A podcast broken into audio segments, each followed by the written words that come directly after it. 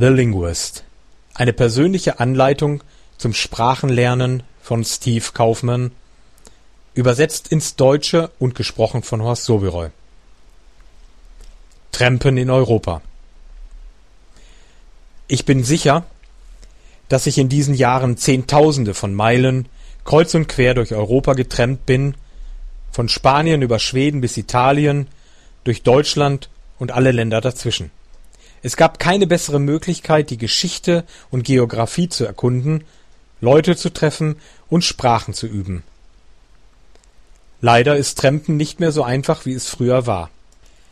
Meine Unterkunft wechselte ziemlich oft. Meistens wohnte ich in Jugendherbergen, prima Orte, um Reisende aus anderen Ländern zu treffen. Häufig traf ich dieselben Reisenden an den Straßen außerhalb der Stadt, den Daumen hoch, große Rucksäcke versteckt neben den Platanen. So versuchten wir alle per Anhalter zu unserem nächsten Ziel zu fahren. Auf meinem Weg von den französischen Alpen zum Mittelmeer habe ich, wach und durchgefroren, an einem windgepeitschten Talhang an der Route Napoleon gelegen, bevor es möglich war, mich ein paar Tage ruhend in der sanften Sonne der Lavendelfelder von Grasse aufzuwärmen, kurz bevor ich das Meer bei Nizza erreichte.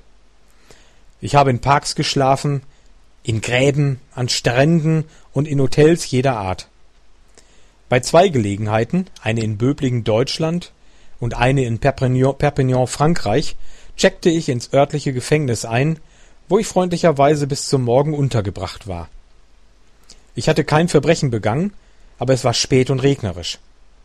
Die Polizei schien glücklich über die Gesellschaft zu sein, ich war der einzige Gast in beiden Einrichtungen, die einfach, aber sauber waren. Meine übliche Route brachte mich durch Südfrankreich, die Midi-Pyrenäes mit seinen malerischen Steindörfern, trockener Mittelmeervegetation, römischen Ruinen, historischen Städten wie Avignon, Nîmes und Arles und den auf sandigen Marktplätzen Boule spielenden alten Männern. Die Temperatur konnte im Sommer problemlos 40 Grad Celsius überschreiten. Von da wollte ich weiter ins Franco-Spanien, in den frühen 1960ern ein beliebtes Ferientramziel für mich. Spanischer Wortschatz und Grammatik ist dem Französischen ähnlich, da beide Sprachen als lateinischer Dialekt gelten. Mit ein wenig Spanisch lernen und lesen und täglicher Unterhaltung mit Freunden und redseligen Spaniern konnte ich mein Spanisch auf ein akzeptables Niveau bringen. Bei meinem ersten Besuch in Barcelona, als ich in einem überfüllten Stadtbus einstieg, wurde ich überwältigt von der Freundlichkeit der Menschen.